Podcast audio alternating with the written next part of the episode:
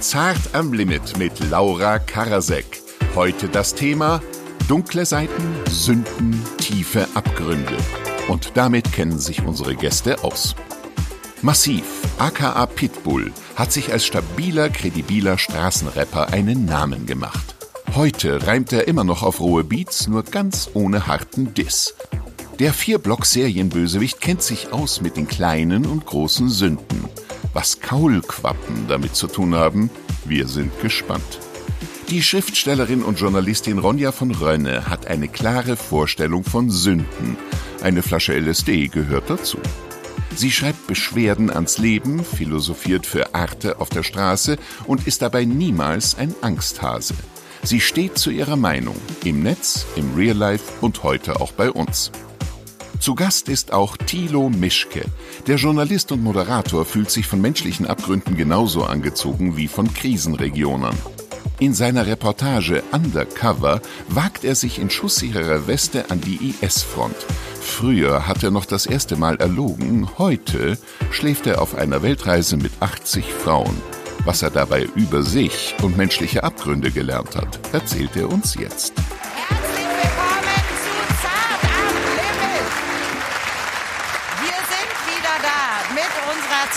Staffel. Aber heute wird es erstmal böse. Es geht um die dunklen Seiten. Und heute muss alles raus. Es ist quasi der Räumungsverkauf für die Seele. Und ich spreche über die dunklen Seiten und Abgründe mit meinen mutigen Gästen. Herzlich willkommen, Massiv, Ronja von Rönne und Thilo Mischke.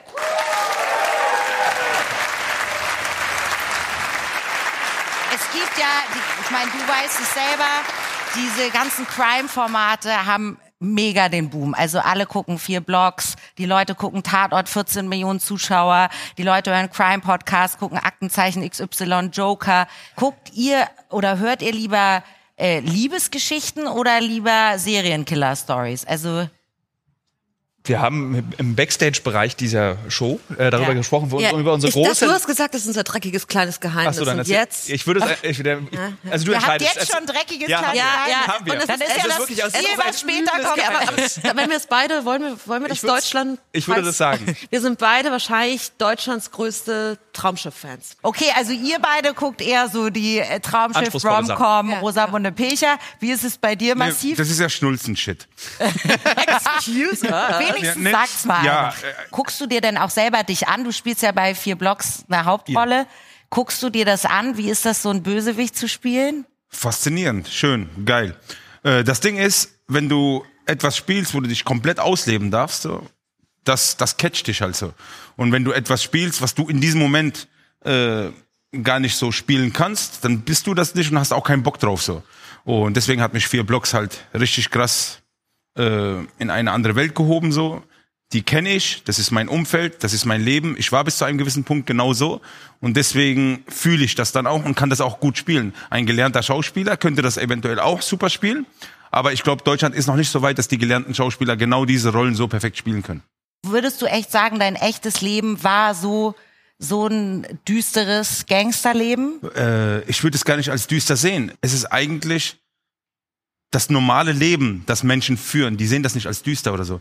Sie werden da hineingeboren, sie werden äh, so aufgezogen teilweise, sie kommen in solche Kreise rein und dann ist das ja der Alltag. Der Alltag mhm. macht dich ja manchmal zu einem Monster, das du gar nicht mitbekommst, nur die von außen zeigen auf dich, dass du ein Monster bist. Ich glaube auch wirklich nicht, ich meine, in uns allen steckt doch was Böses, oder? Oder seid ihr zum Beispiel davon überzeugt, dass ihr nichts Böses an euch habt. Ich würde sagen, in uns allen steckt was Schlechtes. Was Böses würde ich jetzt vielleicht nicht sagen, weil das ist schon Oder was also, Schwaches. Wenn was schwach für dich was Schlechtes ist? Na, ich glaube, ja, schwach ist glaube ich schlecht. Ich glaube, viele Bösartigkeiten in die meisten Morde entstehen, glaube ich, aus dem Gefühl von einer Unzureichbarkeit von irgendwie Ehemännern, die furchtbar eifersüchtig sind, die was mit kleinem Ego zu tun hat oder sonst irgendwas. Ich glaube, es gibt das ganz klassisch klinische Böse, dieses soziopathisch, psychopathische Note. Aber ich glaube, das ist ein Mühe davon, was tatsächlich als böse Aktion endet, was vor allem eine Schwäche ist, die nicht als Schwäche erkannt und behandelt oder umsorgt wird, sondern sich einen Ausweg sucht, der am Ende äh, entweder Gewalt gegen sich selbst oder gegen andere ist.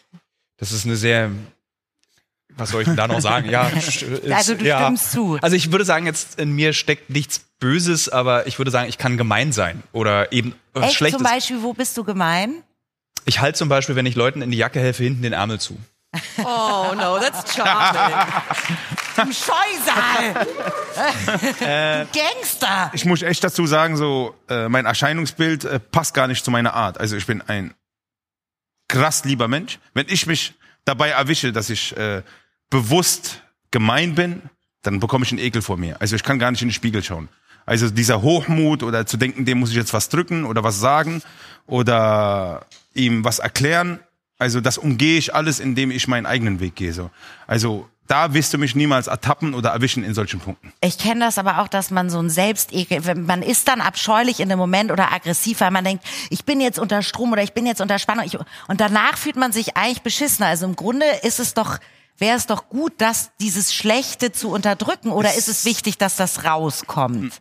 Ich, ich, ich glaube, es gibt, jeder hat so einen Kanal. Lästern ist, glaube ich, das, was so der Konsens ist. Also wenn wir schlecht über andere reden, macht uns das wahnsinnig Spaß und meistens fühlt man sich dann abends, wenn man darüber nachdenkt, schon ein bisschen übler.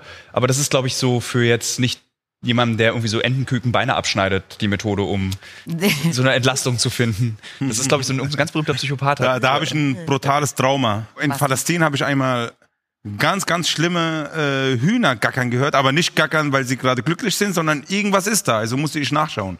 Da bin ich hingegangen, habe nachgeschaut. Ah, okay, alles klar. Ihr Fuß hängt aus dem Käfig raus, im anderen Käfig drin äh, äh, quer durch. Also musste man nur den Käfig hochheben und den Fuß wieder reinmachen. Habe ich zum Metzger gesagt, ey, der, der Fuß hängt raus. Hat der Metzger gesagt, ah, danke dir. Tisch, Fuß ab. Und dann habe ich auch gesagt, scheiße, Alter. Ja, Also ich hätte- wollte Ich helfen. glaube, das Huhn hat auch gesagt, scheiße, Alter. Hättest du es bloß nicht gemacht, ja. Du bist eigentlich schuld. das, das ist ein absolutes Trauma, weil ich ja erstmal unter Schock so stand und ich kann Arabisch reden, aber habe auf einmal mit ihm Englisch geredet. Und ich kann kein Englisch, nur dass du. Ah, gut. Maybe you said kill the chicken. Kill the chicken.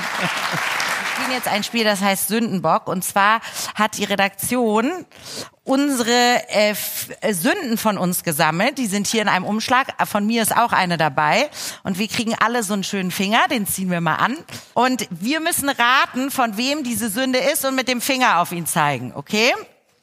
Also, da sind wir auch wieder bei dem, weil du immer sagst, mit, wie du aus, du bist gar nicht so, wie du aussiehst. Wieder bei diesen scheiß Schubladen, in die Menschen immer gesteckt werden. Ich hasse das. Obwohl ich in keine Schublade reinpasse. Äh, äh, definitiv. Du passt nicht mal in einen Kle- Kleiderschrank. Nee. Also, mal sehen, wie gut eure psychologischen Kenntnisse sind, ja? Ich hatte mit 16 noch nicht mein erstes Mal und habe im Freundeskreis darüber gelogen. Alter, so. Moi? Okay, äh, wer ist es denn? Ist es irgendwie. Nein! Warum hast du drüber gelogen? Was meinst du, wenn jemand in 80 Frauen um die Welt schreibt, ist da nicht irgendwas Da zu... ist irgendwas Ja, auch komplex, da, da Ah. Ja, jeder, der in der Schule war, kennt es, glaube ich, nach den Sommerferien. Dann diese Geschichtenferienlager, da will man ja auch mal ein anderer Mensch sein, hat einen neuen Ja. Modestil und ich wollte unbedingt dann auch zu denen dazugehören, die schon mal Sex hatten. Äh, das war aber mit 16 habe ich tatsächlich noch so Flugzeugträger gebaut und äh, ja, Lego. Lego. Also ich habe relativ spät damit erst angefangen. Und habe mir dann so eine komplette Legende ausgedacht, dass ich so eine russische Klavierspielerin kennengelernt hätte. Ah, Auch gleich noch eine Russin, ja? Und, äh, und das war dann so, es war halt schwer nachweisbar. Äh, ich hatte sieben Jahre Russisch in der Schule, deswegen war das glaubwürdig. Das war. Und, und, und haben die Leute es dir geglaubt? Nein? Nein. Kein Schwein? Nein. Nein. Okay, nächste Sünde. Um cool zu wirken, oh Gott, es geht scheinbar echt viel um Coolness so, habe ich früher Fake-Accounts bei Facebook erstellt und dann immer auf meiner eigenen Wall kommentiert, ob ich nicht mal wieder vorbeikommen will. ja! Okay, ich möchte nicht sagen, dass es Benji nicht wirklich gab. Benji hatte schwarze Locken und äh, Benji hat immer, der hat immer auf meine Wall kommentiert, ey, wann sehen wir uns mal wieder? Es war voll schön am Mittwoch. Ich, dann gab es noch so einen anderen Typen, das es war wirklich, es war furchtbar. Es gibt auch kein, kein Happy End oder sowas. Dann gab es so einen Typen, der hatte so ein schmieriges Profil und der hat immer wieder geschrieben, Ronja, ich wollte dich fragen, ob du jetzt zum nächsten Casting kommst, weil ich habe dich doch auf der Straße angesprochen, ob du nicht modeln willst. voll Aber aufwendig. worum, aber, Aber es war richtig aufwendig Ja. und im Gegensatz Voll zu aufwendig. dir haben mir das Leute geglaubt. Ja, also klar. Benji hat geglaubt, dass es Weil du wahrscheinlich schon gehabt. so Anfang 20 warst und ich war 16, weil Nee, du das war konntest besser. letztes Jahr. Ah, okay. Weil- Kürzlich. Oh, ganz hart. Äh, nächste Sünde. Meine erste große Liebe hat Drogen vertickt. Äh, das ist einfach zu krass. Nee. Bist du auch dabei? Meine erste große Bin Liebe hat dabei. Drogen vertickt. Und ich bin es auch, ja. Ey, das ist geil, diese Ehrlichkeit hier. Drogendealer. Ja, wir machen nur ehrlichen Scheiß. Wir, wir flunkern hier nicht. Das ist authentisch. Gefällt es dir? Das ist real, ist authentisch. Gut. Schön, dass es mal einer sagt. Liebe Fernsehjournalisten, da hören Sie's. So. Äh, ach so, na gut. Ich habe früher mit meinen Freunden hunderte Kaulquappen aus Teichen rausgeholt und als Haustiere gehalten und mit Brot gefüttert, bis alle tot waren. Rot gefüttert? Sah das aus? Hast du dann so ein Brötchen in so einen Eimer voller Kaulquappen Ich geworfen? musste irgendwas massentauglich er erzählen. Also, Ah, ja, okay. Aber wir müssen jetzt, es war jetzt noch einigermaßen harmlos und lustig, aber wir müssen einmal kurz äh, leider über echte Gewalt reden. Tilo, du bist ja jemand, der wirklich äh, also äh, sich mit Drogen beschäftigt hat, mit Gewalt, mit Krieg, mit Schmuggel. Ähm, wann hattest du zuletzt deine schusssichere Weste an? Äh, zuletzt hatte ich sie tatsächlich an, äh, als ich in Syrien und im Irak war, als ähm, in Syrien tatsächlich, als wir, obwohl man weiß es nicht so genau, also irgendwo zwischen Syrien und Irak, wir haben eine Gruppe kurdischer Kämpfer begleitet und ich, ich habe auf mein Handy eine Nachricht bekommen von einem Kontakt, dass sich in zwei Kilometer Luftlinie jetzt ein IS-Kämpfer in die Luft gesprengt hat und sieben weitere sich in meinem Radius befinden von zwei Kilometern. Und das war so ein Moment, wo ich dann so sehr schnell bei 50 Grad diese zwei Westen angezogen habe und die äh, Kämpfer, die, das waren Deutsche, ähm, haben dann gesagt, die, die gehen wir jetzt töten. Und äh, du, ihr könnt mitkommen oder ihr könnt hier bleiben. Und wir standen aber mitten im Nichts, also habe ich gesagt, okay, ich komme dann eher mit. Ja. Und dann sind wir wirklich mit so einem Jeep äh, durch die irakisch-syrische Einöde gefahren und sind auf immer mehr kurdische Kämpfer getroffen, äh, haben, wir, haben wir immer mehr getroffen und dann sind viele Schüsse gefallen und in meinem nächsten Umfeld wurden diese sieben oder sechs waren es dann noch äh, Kämpfer des IRS, also Daesh, erschossen. Warum tust du dir das an? Also oder wa, nimmst du das dann mit nach Hause? Wie sehr lässt du das an dich ran? Oder Äh, ich kann das, man kann es nicht verhindern, das an sich, also man lässt es an sich ran. Also wer es nicht an sich ranlässt, der wird dann wahrscheinlich irgendwann böse. Ähm, und warum ich das mache, das kann ich nicht, also da gibt's keine Antwort drauf. Das ist jetzt nicht so, dass ich irgendwie am Januar irgendwie im Urlaub festlege, ich will jetzt dieses Jahr mal wieder in ein Kriegsgebiet ziehen, sondern ich finde es wichtig, darüber zu reden. könntet ihr euch das vorstellen, so eine Reportage oder sowas zu machen? Also ich muss echt sagen, erstmal Respekt an ihn. Wir haben vorhin schon ein bisschen äh, geredet, geplaudert. Und ich habe übertriebenen Respekt davor. Also ich bekomme auch Gänsehaut, wenn mir ein Mensch immer wieder erzählt, dass er freiwillig etwas macht, um Sachen aufzudecken oder aus seiner Sicht zu erklären und zu erzählen und uns hier rüberzubringen, weil manchmal sind wir sehr, sehr geblendet von den Zeitschriften. Und er macht sich sein eigenes Bild für uns. Ja. Also er ist bereit zu bluten, um das wahre Bild von dem ganzen Grässlichen für uns zu machen. Und deswegen sollten wir uns an solche Menschen immer wenden und denen viel mehr Gehör zusprechen. Das stimmt. Also Respekt. Nein, du machst wirklich eine tolle Arbeit. Hattest du mal wirklich Todesangst? Ja. Also so das, äh, ich hatte das schon auch davor, weil ich auch früher so gefährliche Urlaube gemacht habe. Mhm. Dann sind auch so Dinge passiert, so in Marokko, Westsahara kann man relativ schnell in Minenfelder laufen und dann feststellen, oh, was mache ich jetzt?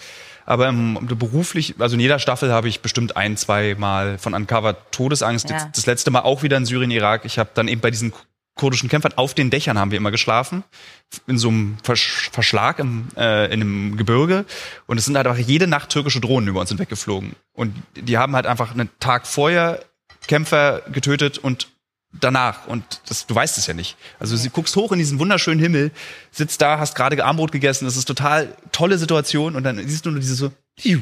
Ist es das wert? Ist es, ist dieser Beruf, ist es das, also stellst du dir diese Frage nie? Nee. Also ich wollte, da ich das schon immer werden wollte, ich wollte schon, als ich 13 war, wollte ich Journalist werden, ich wollte immer schreiben, wollte nie zum Fernsehen. Das war immer so, pff, ich will nur schreiben. Und dann aber die, der, der Ja, Printjournalismus, ja, der Printjournalismus kann das einfach nicht mehr finanzieren. Äh, du wirst es auch wissen, das ist schwer, einfach solche aufwendigen Recherchen zu machen. Mhm. Und dann haben wir einfach das Fernsehen gefragt, helft ihr uns, dass wir solche Recherchen machen können. Und wir waren sehr überrascht, dass sie ja gesagt haben.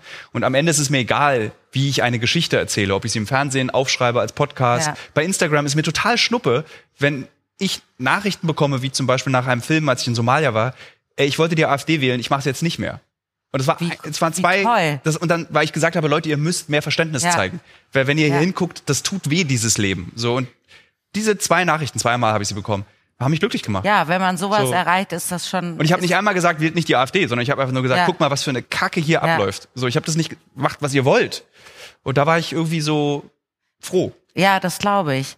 Ronja, bei dir ist es ja auch so, du hast ähm, letztes Jahr was auf Instagram ein Foto geteilt, weil du äh, Gewalt erlebt hast. Ich habe das in dem Moment gar nicht so schlimm empfunden. Die Rede ganz kurz ist davon, dass ich gedreht habe auch. Äh, Ich habe eine Arte-Sendung, die sehr gut ist. Street Philosophy schaut sie alle, keine Werbung. Die ist sehr gut, die ist Sehr wirklich gut. Ähm, aber es hat eigentlich damit nicht viel zu tun. Wir standen auf der Straße, ich wurde gerade verkabelt und ein Typ ging vorbei, in Neukölln war es und ähm, der irgendwie dann zurückschaute, so schaut die mich an, wir, wir haben den überhaupt nicht registriert und der dann irgendwie weiter vor auf mich kam, dann habe ich irgendeine Kamera gehalten und so, ich zeig sie auf dich und sowas. Ich habe so einen komischen Reflex äh, von diesem, ich werde sofort wütend und habe da keine Angst. Äh, mein Gastvater in den USA, darf ich ausholen kurz? dafür? Ja. Mit 16 ähm, hat mich fast erschossen. Der war bipolar und irgendwann beschlossen, er ist doch nicht bipolar und hat seine Tabletten abgesetzt. Und war dann irgendwann zu Hause, lag im Bett, hat geraucht und ähm, Simpsons geschaut und ich kam rein, er meinte, I hate the Simpsons und schießt in den Fernseher rein und sagt dann, ich kann dich auch erschießen und schoss, aber schoss daneben. Wir haben uns dann irgendwie alle versteckt und äh, meine Gastschwester neun und sowas. Und ich bin dann auch aus so einer komischen wütenden Ignoranz raus wieder raus, weil ich auch dachte, vielleicht bringt er sich um oder sowas und habe mit dem dann irgendwie so schmeiß die Waffe weg, schmeiß die Waffe weg, dann ist nichts passiert. Ich habe das nicht so richtig registriert Ja. in diesen Situationen und da war es jetzt, das war jetzt nicht ganz so krass. Das war halt ein Typ, der mir dann irgendwie das Handy aus der Hand geschl geschlagen hat. Wir haben gedreht zusammen mit einer ähm, Drag Queen, die dann erst kurz danach rauskam und äh, die natürlich dann sein anvisiertes ähm, Ziel wurde Ja, mhm. und die er dann auch angespuckt hat und sowas und das Problem aber für mich war eher die äh, Nachgeburt des Ganzen. Ich habe das dann geteilt auf Instagram mit irgendwie, schaut, was passiert. Ich bin immer sehr dabei, sowas direkt zu teilen. Äh, das, was deutlich schlimmer war, waren dann Nachrichten von besorgten Bürgern, äh, die mir dann schrieben, schau, das machen die muslimischen Männer mit dir, dich hätt's noch viel schlimmer erwischen müssen, du kleine Schlampe, wo du so denkst, was denn jetzt? Also, sind die muslimischen La- Männer böse oder sagst du mir gerade, dass ich eine kleine Schlampe bin? Und ähm, die dann wirklich sich zusammenrotteten und dann irgendwie dieses Profil auseinandernahmen und sowas. Und in dem Moment, wo ich da sehr, sehr wütend war, dachte ich sehr wenig, oh, ich bin wütend, weil es ist bestimmt ein böser, böser Muslim. Was man auch in der Dunkelheit, in der Schnelligkeit der Situation sowieso überhaupt nicht erkennen konnte. Aber ich habe eine blinde Wut auf alle und das ist mir völlig egal, ob das am Kölner Hauptbahnhof ist von irgendwelchen Leuten, die Muslime sind, oder ob das irgendwie äh, in Brandenburg ist, wo mich irgendein Nazi anmacht. Das ist mir total egal. Es ist mein Platz, wenn du mich angreifst. Fuck you. Ja, richtig so. Ja. Massiv, jetzt hat ja Ronja gerade erzählt, sie ist auch mal äh, fast angeschossen worden. Du bist auch mal angeschossen worden. Ja, unter anderem. Ich, ich muss da auch ein bisschen weiter ausholen. Ja. Also ich bin vollkommen in einer kleinen Stadt aufgewachsen, war gefühlt der einzige Braun auf der ganzen Schule. Äh, nach der Schule bist du in einen Nach also Nachhilfekurs gegangen, in so ein Kloster. Und da wurde wirklich, also auf mich speziell, sehr viel Ge Gewalt ausgeübt. Mit Kopf in Toilette mehrmals, das erbrochene Essen. Und das Das Erbrochene gegessen? ich musste das Erbrochene essen und dann durften erst alle anderen Kinder auf den Spielplatz. Und so bin ich halt aufgewachsen, halt immer mit dem Gefühl so, dass du anders bist als die anderen und das da musst du machen, dass es für die anderen wenigstens funktioniert. Und somit kam ich halt so in eine Gewaltspirale rein. Für mich war das ja fast schon Normalität, so sich zu prügeln, Schläge zu bekommen, äh, sich hier zu raufen, anf äh, angefangen zu klauen, um auch mal Geld zu haben. Ja. Weil wenn du ohne, äh, ohne eine Brotbox in die Schule kommst, bist du auch wieder anders. Und somit willst du dir selbst was erarbeiten. Und dann irgendwann habe ich mich so selbst gefunden. Da habe ich mich dazu entschlossen, irgendwann dann mal Musiker zu werden. Und dann ging die Gewaltspirale eigentlich auf das Zehnfache los, weil dann erst das richtige Leben anfing. Und da kommst du erstmal so richtig unter Menschen, wo dann richtig die Post abgeht. Und da habe ich sehr viel gelernt. Da musstest du dich dann als Gangsterrapper heute, wenn du Gangsterrap machst, ist ja wirklich so, dass, dass du gar keine Probleme mit irgendwem hast. Heute ist es Kunst, Rap. Jeder schaukelt sich die Hand nach oben, ist Hip-Hop. Aber damals musstest du für deine Stellung kämpfen. Hast du noch vor irgendwas Angst? Äh, es hat mich reifen lassen so. Also ich habe dadurch nochmal viel gelernt. Ich habe viel Menschen kennengelernt, viel Gute, viel Böse. Heute bin ich mit allen gut. Also ich habe mich auch wieder gewandelt. Und du hast dich krass gewandelt. Du hast zum Beispiel deine ganzen Texte. Also seit äh, 2014 benutze ich keine Schimpfwörter, keine Fäkalsprache. Ich habe nur motivierende Texte, die die Jugend wirklich in eine richtige Richtung leiten soll. Aber super. ja, aber trotzdem, warum? aber, trotzdem feiere ich privat harte Musik, kann das auch unterscheiden, dass harte Musik auch gut ist und äh, stell keinen an den Pranger. Warum hast du diesen Wandel gemacht? Warum hast du gesagt, ich habe keinen Bock mehr auf diese harten Texte? Ähm, weil ich viele Bilder im Alltag mache, auf der Straße. Ich bin viel unterwegs mit Jugendlichen, äh, mache auch viele Projekte. Deine so. Fans, so- also genau. zum Schutze deiner Fans, sage ich nicht gerne das Wort, aber Ja. so ist es ja. Und dann machst du das eine oder andere Bild und wenn er dann nach Hause geht und das Bildchen seiner Mama zeigt und die dann googelt, wer ist denn dieser Massiv, dann hoffe ich, dann hoffe ich wirklich, dass sie etwas findet, wo mich äh, vom heutigen Stand her zeigt. Ähm, weil dann weiß sie, okay, mein, mein Kind kann beruhigt diese Musik hören, obwohl ich es aber auch nicht schlimm finde, wenn sie die andere Musik hören, weil jedes Kind muss äh, gut erzogen werden und selbst dann später entscheiden, was richtig oder falsch ist. Also die können Ballerspiele machen, äh, Ballerspiele spielen, Ja. die können die Playstation sich auf den Kopf schlagen. Das hat nichts damit zu tun, ob es ein gutes oder schlechtes Kind ist. Schämst du dich heute dafür für früher oder sagst du, nein, das war ein Teil des Weges? Ich schäme mich für gar nichts. Nee? Nein. Aber wie ist es mit deinen Jungs von früher? Sind die, also ich frage mich das wirklich, jetzt so die Gangster-Rapper, wirst du dafür jetzt gedisst, weil die sagen, ey, deine Texte sind lame geworden, Nein, du bist also- nicht mehr der harte Kerl? Äh, also ich bin einfach gereift. Ich bin, ich bin in meinen Augen heutzutage so auf einem Level, wo ich sage so, ich kann selbst entscheiden, was richtig und falsch ist und bin aber trotzdem noch realer und credibiler als 99 Prozent der Straßenrapper draußen, weil ich am Ende des Tages, wenn es drauf ankommt, mein Mann stehe. Und das ist das Wichtigste. Die Erfahrung, sich zu verlieben, ist wahrscheinlich auch authentischer als die Gefahr von lauter solchen Brudis angegriffen zu werden, von denen man nicht wirklich Das weiß, ob es die Verlieben wirklich gibt oder sowas. Hat die Liebe was mit dir gemacht? Hat es dich verändert sozusagen? Ja, natürlich. Also äh, Liebe gehört ja zum Leben dazu. Und wenn du den richtigen Partner findest und eine Familie gründest, dann hast du ja die Tür aufgemacht zum richtigen Leben. Bist du jetzt quasi kein Bad Boy mehr, sondern so ein bisschen der perfekte Schwiegersohn. Der Kai Pflaume unter den Rappern. Ja? Was ist bei, Also diese Frage wird mir öfter gestellt. Also du, ob du Kai Pflaume bist? Nein. Ich fand mich eigentlich sehr Nein, originell, der, aber okay. der wiegt 60 Kilo, also der ist mit mir gar nicht zu vergleichen. Das Ding ist halt, ich gehe in meiner Freizeit viel mit Omis einkaufen und so und versuche halt da wirklich die Waage, ja, das ist wirklich mein Ernst, ja. That's cute. Äh, mit Sigrid. Das ist meine Freundin, die ist 86. Die braucht Echt? Hilfe, mit der gehe ich einkaufen. Das weiß auch jeder in meiner Community seit zweieinhalb Jahren. Ich mache das gerne aus Herzen, aber damit kompensiere, äh, kompensiere ich irgendwie so mein Inneres, was ich damals getan habe und all das Schlechte. Ronja, stehst du auf Bad Boys? Nee, überhaupt nicht. Ich, äh, Gott sei Dank, also Du hast ich, aber ich würde dich zum Beispiel auch nicht als Bad Boy sehen. Ich glaube, ich hatte immer so, das glaube ich echt, das muss ich meinen, meinen Eltern auch mal danken. Ich mochte immer echt gern nette, schlaue Leute. ich habe meinen Freundinnen auch immer so eine andere Version erzählt als meinen Eltern. Also für meine Freundin habe ich natürlich so den coolen Dude gedatet, der irgendwie DJ und Boxer war. Und bei meinen Eltern war es irgendwie so der Abstinenzler, der irgendwie Harfe gespielt hat und Hermann Hesse gelesen hat. Also man kann sich das ja so ein bisschen, man kann, ne? Nein, der ist voll, der studiert Biologie oder so. Also die Frage ist so ein bisschen, wie ehrlich sind wir eigentlich zu unseren Eltern? Seid ihr, äh, gibt es irgendein Geheimnis, was eure Eltern nicht von euch wissen, was ihr hier, schauen Sie zu, können wir es?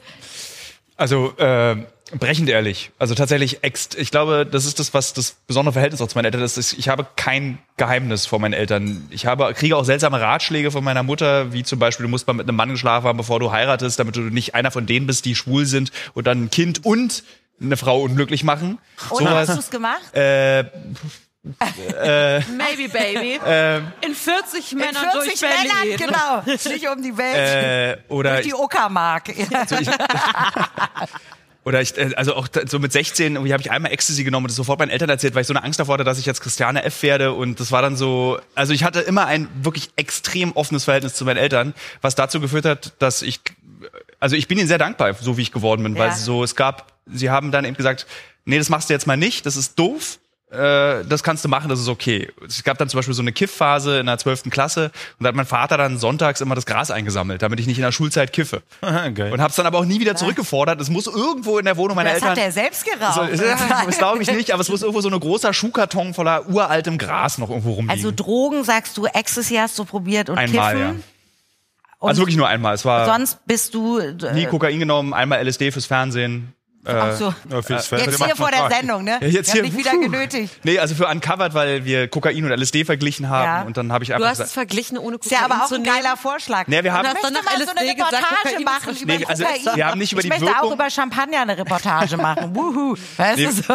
also, ja, komm, also, Uncovered Champagner, kann ich mir gut vorstellen. Oder? Arbeitsbedingungen in Südfrankreich, Ja, katastrophal.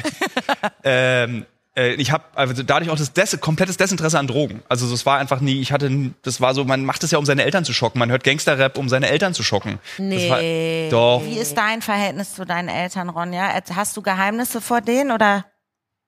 I love you. Ich würde nie Geheimnis vor euch haben. Ähm, ich rede mit meinen Eltern, ich bilde mir auch ein, dass ich mit ihnen über alles rede, aber was schon stimmt, was du auch vorher gesagt hast, du bestimmst das Narrativ ein bisschen anders und Genau, mal du erzählst mal so. ein bisschen anders. Aber bei mir war das auch so ein bisschen unumgänglich. Ich bin mit 16 auf eine Party und habe da äh, frei nach dem Motto der Gast ist König bin ich zum Rang zum äh, Kühlschrank gelaufen, habe eine Flasche Orangensaft ausgetrunken, wo dann jemand so, ey, Ronja, voll witzig, da ist LSD für 16 Leute drin. Es war nicht so witzig, es war furchtbar. Es war wirklich, wirklich furchtbar. Äh, und ging irgendwie 72 Stunden lang. Ich hatte davor bis auf Gras keine Drogenerfahrung. Ähm, und es war wirklich schrecklich. Und auch weil es war so eine kleine, kleine enge Wohnung von lauter Kleindealern, die dann irgendwie so auch das witzig fanden, mich zu erschrecken. Es ging 72 Stunden lang und dann kam ich nach Hause und war auch erst hatte ich mir vorgenommen, meinen Eltern das nicht zu erzählen, aber dann war ich mal im Kinderzimmer und die Decke war auf einmal hier.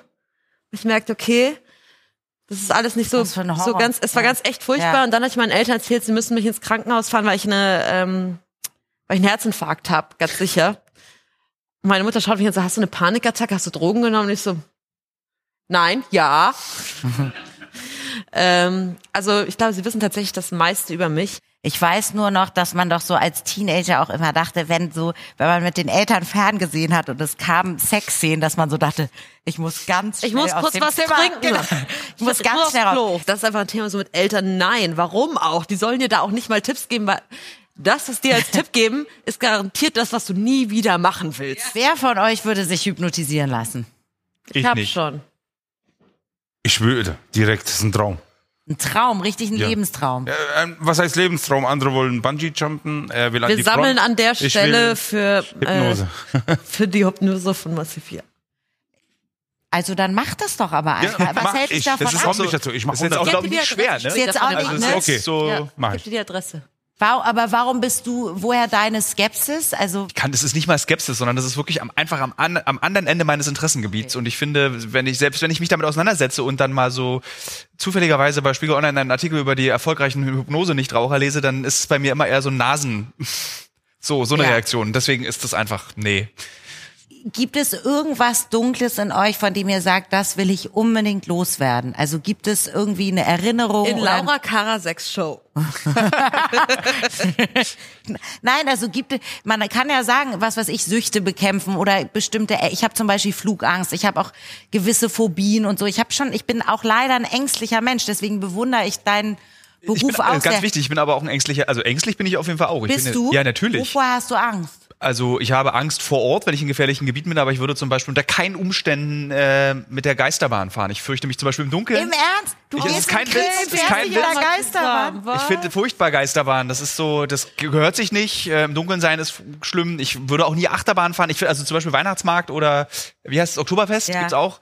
So, das, das ist lang. Also ich mache so Entenangeln. Das ist das, was ich mir zutraue, weil Also, Aber dann in einer schusssicheren Weste, oder? ja, ja, und das. ganz interessanter Mensch hier. Interessant, Ja, Ja, ja. ist ja auch. Gibt es noch irgendwas massiv, wo du sagst, das würde ich niemals machen? Das wäre das schlimmste, böseste, krasseste für mich. Bungee-Jumping. Ja, verstehe ich. Äh, Absolut. Echt? Mein Äh, absolut Verständnis. Fallschirmspringen. Falsche, Warum- ich bin also- falsch umgesprungen. Ja, du machst so einiges. Aber, ja, aber Das von massiv. äh, da- das ist wie ein Gütesiegel. No das ist wie ein Gütesiegel. Also Das, so aber dieses Interesse habe ich einfach gar nicht, da hochzusteigen, um wieder runterzugehen. So, ich will einfach unten sein und warten, bis sie runterkommen. Auf Safe. Also vielen, vielen Dank, dass ihr da wart und dass ihr wirklich viel Dunkles, Helles, Delikates mit uns geteilt habt.